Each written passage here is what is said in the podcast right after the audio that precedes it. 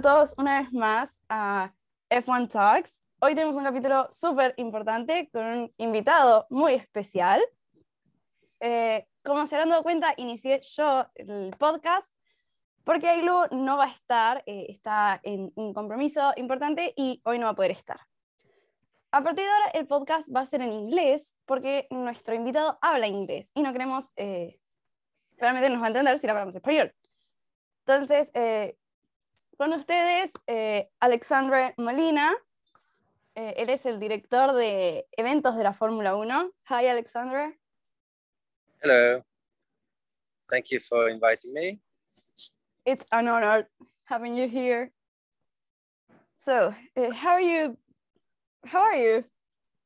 I'm good, thank you. Um, I'm very good. Um, it's uh, one of the rare weekend where we don't have a race, so I just happened to be in London for this weekend.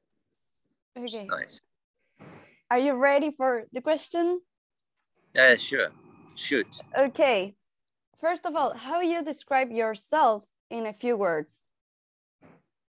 Myself in the professional environment or myself just as a person? Both, if you want. Generally speaking, well, I think uh, I'm someone that um, is, uh, I, I love sport in general. Um, I've been in Formula One for a very long time, for 26 years now. Um, I came from a, a scientific background, and, uh, and I just bumped into uh, Formula One when I was uh, in my early 20s. And uh, I'm someone who loves traveling. I'm very curious. Um, I really enjoy the journey because uh, when I, I arrived in Formula One, it was such a, um, a, a different sport, much more amateur, much more um, much smaller, with people who were just passionate about what they were doing and trying to do it the, the best they could to to to make uh, a whole community uh, enjoy and having a lot of fun. And I think that's what I really fall in love is uh, is a desire to just entertain people. and how you describe your job as a director of, uh, director of events of Formula One. How you describe that work? Um, well, my job has uh, had a lot of evolution through the years, but uh, currently I'm, I'm, I'm trying to. The way I describe it is uh, um, Formula One is a is a motorsport event, and we're trying to make this uh, um, an event that appeal to uh, the biggest number of people. So it's trying to make the casual fans to understand the sport without needed to really understand all the technical side of it to try to make uh, uh, other thing than just uh, purely motorsport on, on bringing music on entertainment and uh, and for me i am I, I deal with all the non-motorsport side of the events. That's that's how i like to describe it. So all the the the, the fun stuff. Okay. As in, So- the, the sport in itself is very serious because the people are obviously spending a, a, a huge amount of money on a, a lot of uh, Uh, a huge amount of effort to, to win a championship. So it's extremely serious, and it's a it's a it's a, an environment where people are very focused on what they're doing. So everything that's around the sport and the motorsport is extremely serious. So that's what we don't want to touch and that's what should stay authentic and it should remain fair for the, the the athletes to to to be able to fight in the best condition possible but then all the rest around it the the entertainment the music the the fun the djs the parties the fan zones the, the activations all that is really trying to make entertainment around the sport and that's why i take it out Okay, so you basically answer one of another question I have for you. okay That was awesome. Um, how you like end working where you are right now? Like how you just become a, the director? Look, it, it was a, it was very um, uh, fortunate on the. Uh, it was a, a bit of a, an accident when I was a, at university like you now, uh, probably your age. Um, I just uh, I, was doing that as a student job, and you know when when you go to a Formula One race, they need a lot of people um, to do um, staff just for a weekend. So security, uh, hostess, uh, uh, and um, and in my university, I was doing some sports. I was doing boxing, and my my boxing coach he had a security company, so he offered me to do to come and do a security on one Grand Prix in France, and I did that. Uh, I was in the public area, so checking out the people coming in, entrance, etc. And then talking to, to people during that weekend, uh, I met uh, someone who just uh, asked me to come to other events to do um, security. But uh, actually, because I was speaking German as well, um, they, when I arrived at the second event, they said, well, we need you to, to be a little hand to help the organization. And I say, yeah, that's fine. And then I did one race like that. And they say, can you do another race? I say, yeah, why not? On another race. And then at the end of the season, they say, well, would you be able to do the full season? I said, yeah, if I can study at the same time, I will. And then it was just carrying on. Every time they were asking me, do you want to do another season? And I did this for for four years while I was studying. And then after in the fifth year, they offered me a permanent job. And I said, okay. And then but it took me about 10 years to realize it was going to be a job. I thought it was just a hobby, like, you know, when you play tennis or you do something whilst you are not doing a, a proper job. Because at the time, there were no real studies to do like event management and stuff like that. There was no, most of the people who were coming in that industry were people who uh, really like it and then they, they do it. But there, there was no real university uh, courses to do uh, event management. So, so people were coming from very different backgrounds like a, a fun dream come true? Well, uh, maybe for a lot of people, but it wasn't really a dream for me. It was um, I wasn't I didn't really understand uh, know Formula One when I came in, so I was just curious.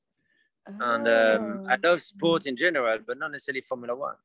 So um, I was just curious, and then I enjoyed the fact I was traveling, and then I got to understand Formula One a bit more and then uh, yeah, I got to, to love it a bit more. But uh, I didn't. I, I wasn't really planning to go into Formula One at all.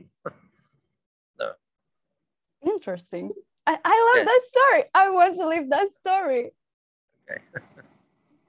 so, of course, you're like the head of a lot of people. You you.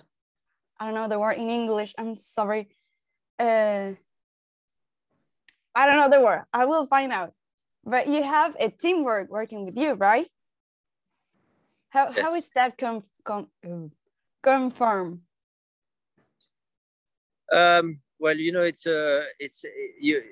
No one does any uh, big things uh, on his own. So you always have a team of people, and whether that's directly working for you or they are working in in a team next door, or we actually we we have our own team that's traveling, but we're also working very closely with local team. So every time we come to a race, there is a, a local promoter, and we work very closely with them. So, which is very interesting because that means that you need to adapt yourself all the time to the country you're going to because everybody is different, every culture is different. So you always have to adjust to the the, the environment you go into, and and therefore. Um, I work with a lot of different people in different. So in every race, I, I work with different people, and obviously, we have our team that we're going to from race to race uh, that are very um, um, yeah we know each other very well i mean we spend more time with uh, i spend more time with my colleague than with my family you know? Because each other uh, breakfast uh, lunch dinner all the time. Okay uh, you say that you travel with the team. Yeah. so how, how is your like your routine when it's race week?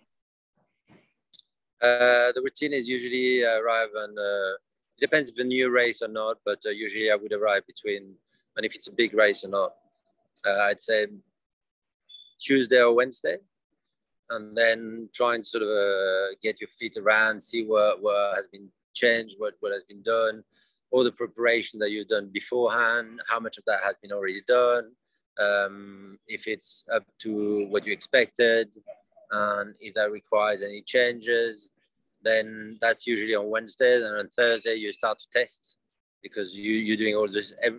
We're doing all the setup on before everything needs to be ready on on Wednesday night. So on Thursday we start to test everything to see that that's working and that looks good, and then uh, you need to adapt, to do some changes on Friday, and then Saturday and Sunday you are in the you are in the momentum. So Friday, usually, usually all the last preparation, trying to fix uh, what needs to be done. So who's going to give the trophy? Who's going to come in the national anthem? Uh, who are the dignitaries who are doing what, and trying to set everything in stone, and then share the information with everyone that needs to know from television, media, etc. And then on Sunday, it's like uh, it's like uh, there's no time to think. You know, you just have to act. Everything is uh, on a timeline. So bang, bang, bang, bang, bang. You run from one place to the other um, from the morning until the evening, just to make sure that it happens. That's cool. You, you just give me more, more, uh, you know, more, uh, more energy or more like enthusiastic to I want your job. I'm going for you. Uh, okay. Um, well, you answer another of my questions. I love this. Uh, how far in advance uh, you start to organize the all the the the race week or the GP? No, it never stops. Uh, we have 23 races. We work all year round with, with the promoters. Uh, obviously, the once we finish a race, then we just all our focus go to the next race. But uh, but before that, we we are in constant conversation with the 23 race all year round because you have to, you know, you have to to keep the momentum. As soon as the race is finished, you have to wrap up and come up on debrief, see what needs to be changed. Then you usually do two or three visits throughout the years or, or or meetings with them to just see what needs to be changed, what they've done, what they want to do, brainstorm what else we could do. Um, so you, there is a constant conversation, but the focus is obviously uh, the last two weeks. You just like elevate everything and focus on that one race. When it's a new race, and it requires a lot more uh, attention. So yeah, you tend to go there a lot more. I'd say for six months, you you go quite a lot just to make sure that the the, the work in progress is, is going the right direction. Like wow. we're going to Miami soon, and that's a new race. So that had the you know I've been there quite a few times now since January. And what happened with Australia that the Formula One didn't go for two years? Like you have to go really often, or? No, I didn't go. It was impossible to go in the in two two years, so because of COVID, so we didn't go at all. Um, and this year was just fabulous. You know, it was just full. It was a we had uh, 400,000 plus people. It was the biggest ever ever event in Australia, ever. Not just motorsport or Formula One. It was just the biggest ever event. That was awesome. Yeah, it, it's magic. You know that that's when achieve this sort of number is just fabulous because. Uh, that's what it's all about trying to get people to uh, gather around and enjoy and do something they really like to together yeah and also see that daniel the, the australian driver is like again in yeah. his own is like that was beautiful uh, daniel is my favorite driver so i just cry the whole weekend he's a great guy very, very nice guy very down to earth i love daniel he's um outside and inside Formula One, you know, he's just not just a great driver, but he's also a great human being, very easy to talk to, very down to earth, and with a great sense of humor. So, yeah, great guy. Thanks for telling me good that. well done. Yeah, good taste. So you said that you are uh, like every time talking about the next GP or like when it's coming. So you never stop. Never stop. No. So when the drivers have like a weekend off you, you didn't have that weekend off. Like you stay at home but you're still working. Yes. You're right. Oops. No it's okay. Sorry my, my battery is just uh, low oh don't worry. I hope i'm not gonna lose you. Um so uh, i don't know if you did it, this but you, did you analyze the at the end of the the week how the gp goes? Or it's like okay it finished. Continue with another. Yeah yeah no no we have to always uh, when it's finished we have to do a debrief. So we would speak to the, the gp and then just work out everything that was good and everything that was not so good and that needs to be changed and understand why things went wrong or what went well, and on the thing that went well, um, we see if we can replicate them somewhere else. So yeah, we do a lot of work on that. But not just on Formula One, you know, we're just constantly looking at other events, looking at uh, what other people are doing. Um, if we, you know, you have to keep your, you have to keep curious on, on attention to make sure that you are you are aware of what's what's the latest on it's all about trying to be creative, having ideas and coming up with uh, new ideas, new suggestions. What, what more can we do? What else can we do? What, uh, uh, how can we just make it better, uh, make it more entertaining?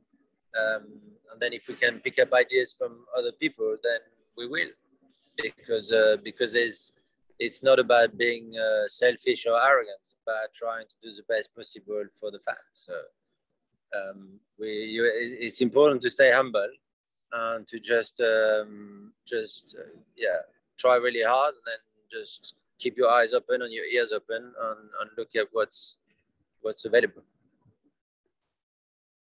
That's a lot of job like you have fun with your job? This is not a question we have but this is for me do you fun. have job with your yeah fun with doing your job or it's just stressful my job is is only fun. Otherwise, I wouldn't do it for 25 years. I don't it's, know. Maybe uh, it's just fun.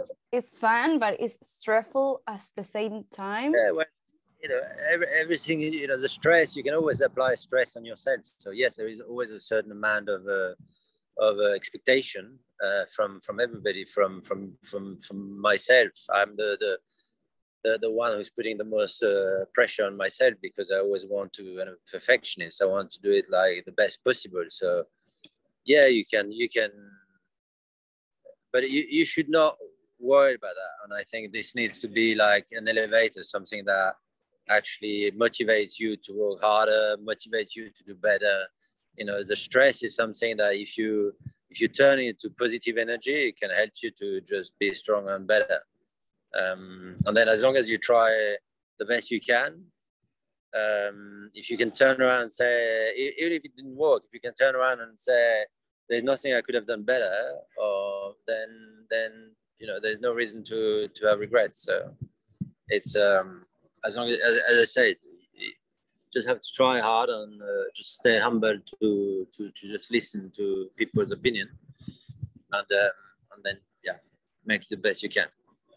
Okay. I, I still believe that your job is the best. Not the drivers anymore, it's your job.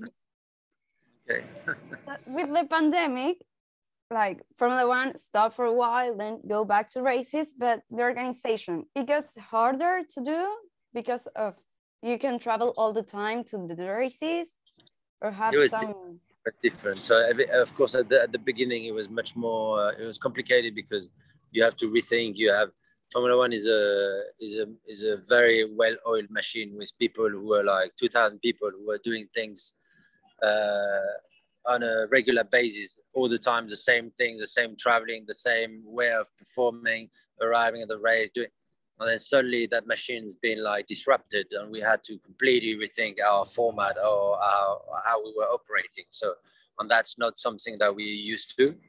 Uh, especially at the level of uh, of, uh, of what we are performing, as in it's just so tight in time, so many people that you can't afford to have any mistakes. Otherwise, the team is not arriving, car is not arriving. You can't. So that was a massive challenge to be able to rethink that whole operation without spectators, without with the COVID regulation, etc. But um, but again, we uh, we start from a white sheet and we just said, okay, what, what, how can we do it now? And um, and uh, we were extremely united.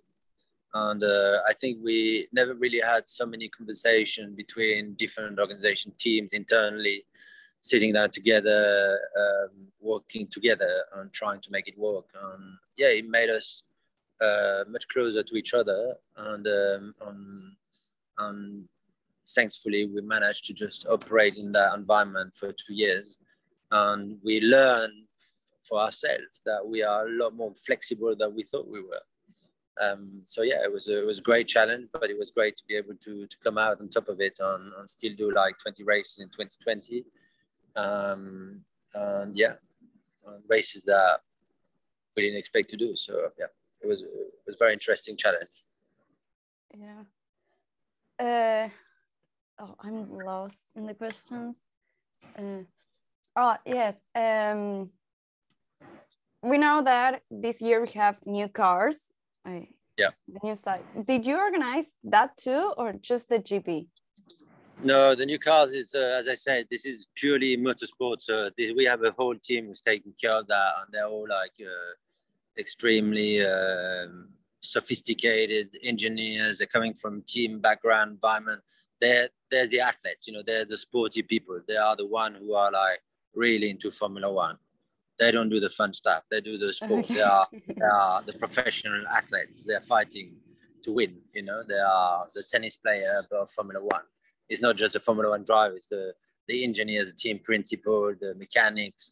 They're here to win. They're, they're doing a game, but the game that they take very seriously. So it's, uh, it's, it's very separate teams. We work very closely together. We know each other very well, but we have very different tasks. Okay. I ask you this off camera because I'm Argentina and we love to have you but I need to ask you on camera. We yeah. have now Franco Colapinto, that is a driver of Formula 3, eh, because he's close now to Formula 1 and he's like the, the hope of all Argentinian fans. Is a chance or any possible now that we have him to come back to Argentina, the Formula One come back, or it's just not possible? But I think everything is possible. We we've been in Argentina before. We love Argentina. It's a it's always been a great race and a great racetrack. Um, I guess uh, you're right. If if you have a driver, there is a momentum. I know the the the government's been talking to us in the past. The door is open, but the, the reality is that there are so many countries today who wants to have a Grand Prix that the the people who are deciding that internally um, in our organization, they need to make decisions and they need to make uh, choices. So it's, it's hard, but there's a, obviously we have already 23 races. We can't um, just remove them for no reasons. Um, so it's only when a space becomes available. And as I said, we've got a long queue of, uh, of, um, of uh, cities who wants to have a race.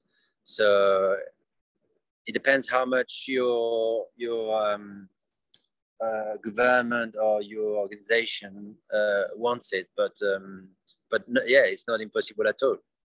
So I have to talk with with my government to say, tell tell Alex to come back. We need them. They definitely need to be uh, on board. I will talk with them. I'm I'm going to to the house government. And last question, and then we go to a ping pong. How you imagine? How you? How would? How would you imagine? Um, GP in Argentina will be like how fantastic will be. Yeah, I think it would be amazing. Um, the the Argentinian people are very passionate people. You have a great history in motorsport and Formula One, one of the best driver of the history of Formula One. So um, you know, the, it's a, there is a culture around Formula One. So we have no doubt that if we were to come to Argentina, it would be an amazing atmosphere and an amazing Grand Prix. We are we are a very, a very passionate uh, like people. People, yeah. You Especially you. so that's right. we we end with the questions. Oh no, I, I have one more. Uh, you have kids, right? Yeah. Your kids are fan of Formula One, or they don't care? They like another sport. That's probably a question you need to ask them, but um, I'm not sure they are a big fan of Formula One. They don't watch Formula One during the the weekend. yeah, but uh, but they, when they come to a race, they, they absolutely enjoy it. They love it. But uh, they're more into. Um, I have two girls they are dancing, and uh, my son is uh, more of a volleyball player.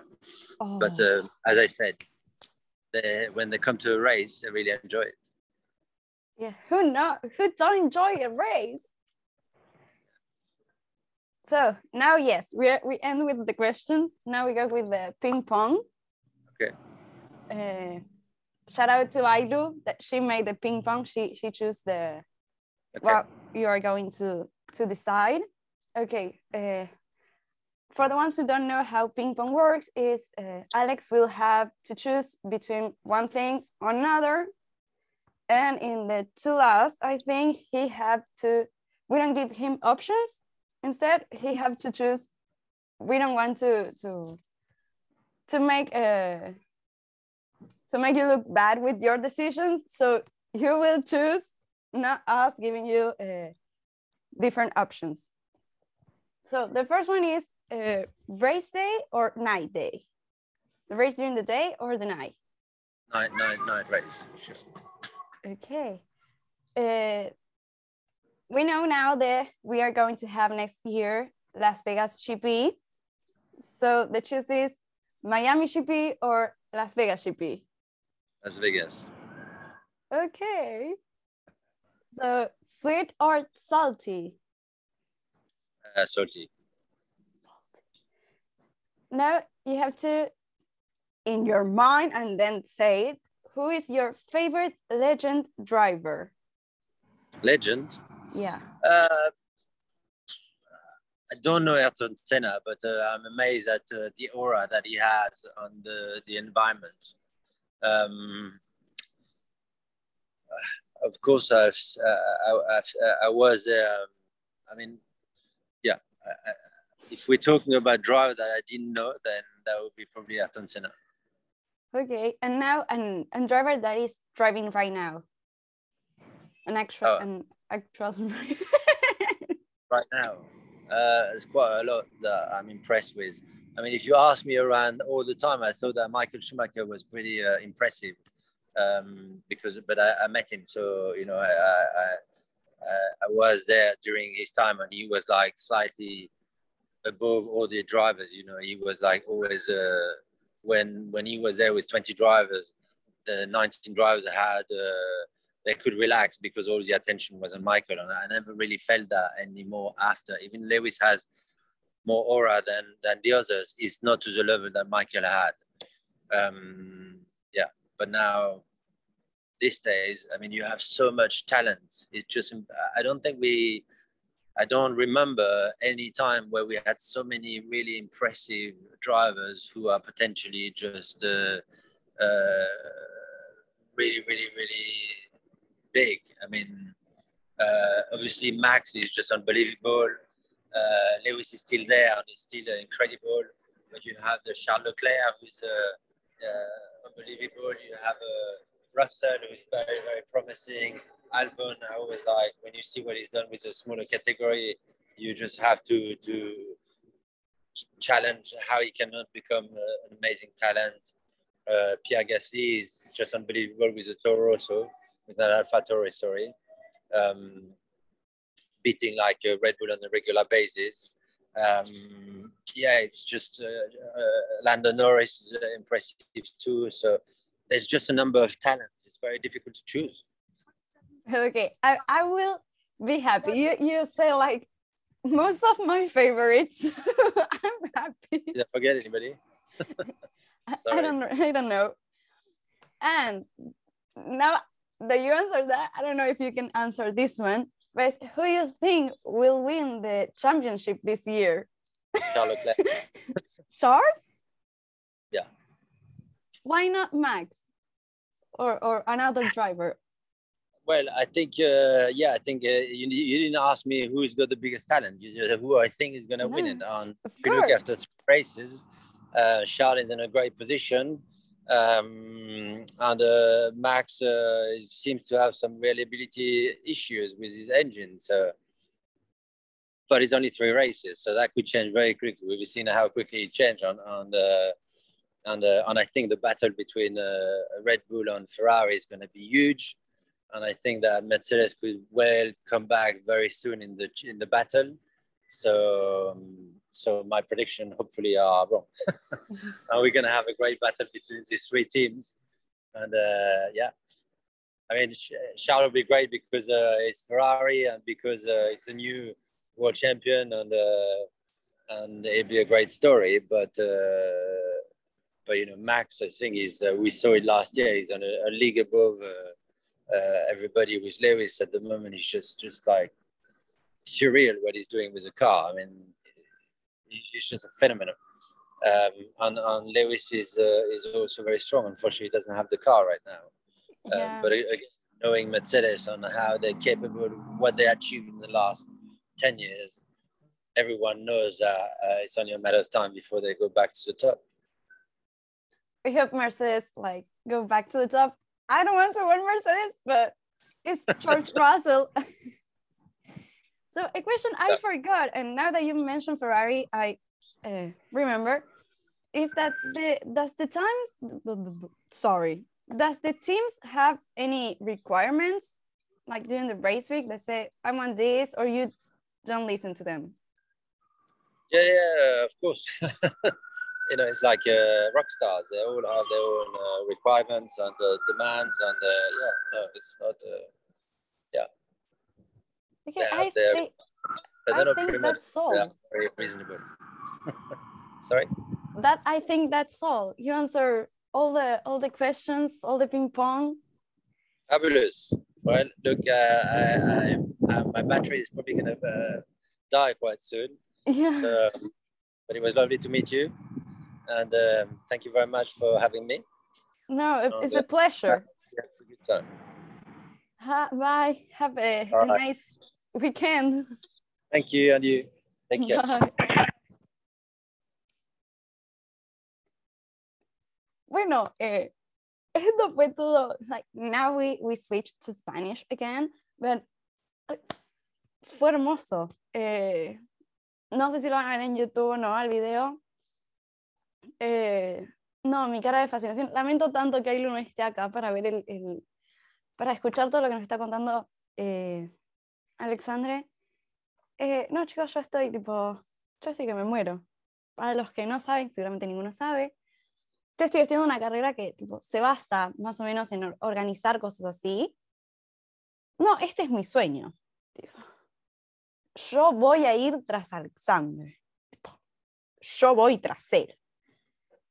Bueno, para los fans que querían, ahora que tipo, tranquilizando las, las energías, espero que se haya entendido mi inglés perdonen si tuve una mala pronunciación, si me trabé. Espero que también hayan entendido bien lo que dijo eh, Alex. Em, espero que lo hayan disfrutado tanto como yo lo disfruté este capítulo. Esperamos que vengan más entrevistas em, con gente fabulosa como él. Esperamos un día poder mostrarles un, un GP bien de adentro, estando nosotras ahí, diciéndoles, chicos, estamos acá. Eh, no sé qué decirles, estoy eh, temblando.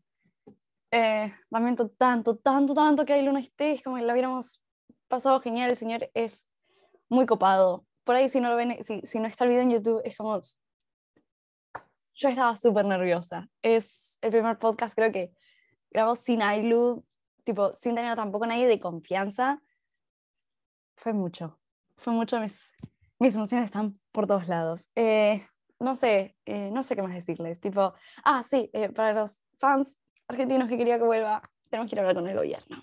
Es ir y decirle a Alberto, Alberto, tráenos la fórmula de vuelta, porque si no, no te voto más. Ah, mentira, no voy a decir a quién voté. No lo voté a él, pero no voy a decir a quién voté.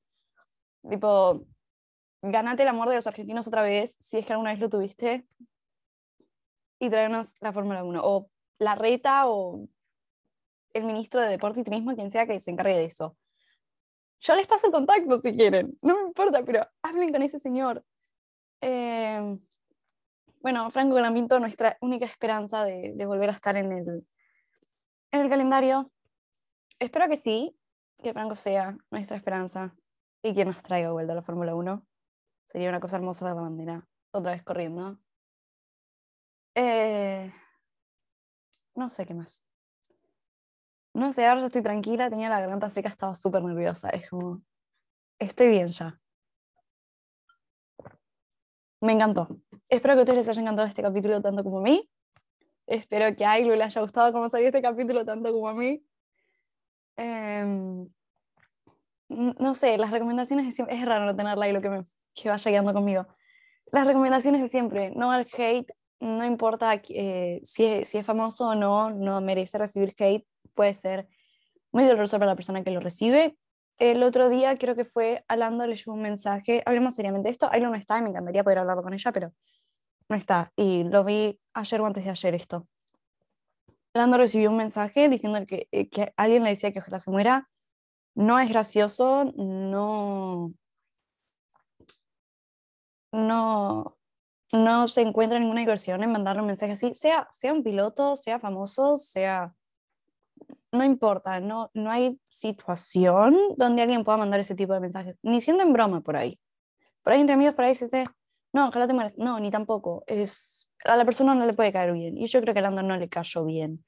Después tenemos una escena graciosa de, de Lando y Max, Max eh, su amigo, su mejor amigo, donde le preguntaban, esto nada que ver con el podcast, no sé, quería comentarlo, donde le preguntaban cuál era el talle de, Luisa que está usando en, las fotos de, de Quadrant, y, y, Max lo sabía Lando, ¿no? Fue una escena graciosa. No sé, búsquenla en el, en el Twitch, creo que de Lando está. No sé, gente. Eh, no al hate, no al racismo, eh, fuerza Ucrania, em, no sé, eh, creo que esto es todo por hoy. recuerden seguirnos en nuestras redes sociales, en Instagram y TikTok como f1.shegirls y en Twitter como f1-shegirls, creo que es. si no esperamos que Ailu recorte esta parte y ponga realmente las redes sociales que sean. Em, no sé cuándo va a subir esto, nuestra bella chica eh, morocha, o sea, Ailu, porque yo estoy con mi pelo violeta, pero eh, nos vemos en el próximo GP, que quién sabe cuál será. Eh, besos, nos despedimos, adiós. Radio check. Is that a podium, boys? Is that a podium? That's a podium. And radio check, please. I'm moving up and down, side to side, like a roller coaster. I'm not even gonna say what the happened. What happened? No, I'm not gonna say it, I'm blind. Yeah, idiot, this guy. Darren, it's Tom. Sorry, Carlos. Hello, Tom. I'm Darren. Radio check? Yep. Lucy Goosey.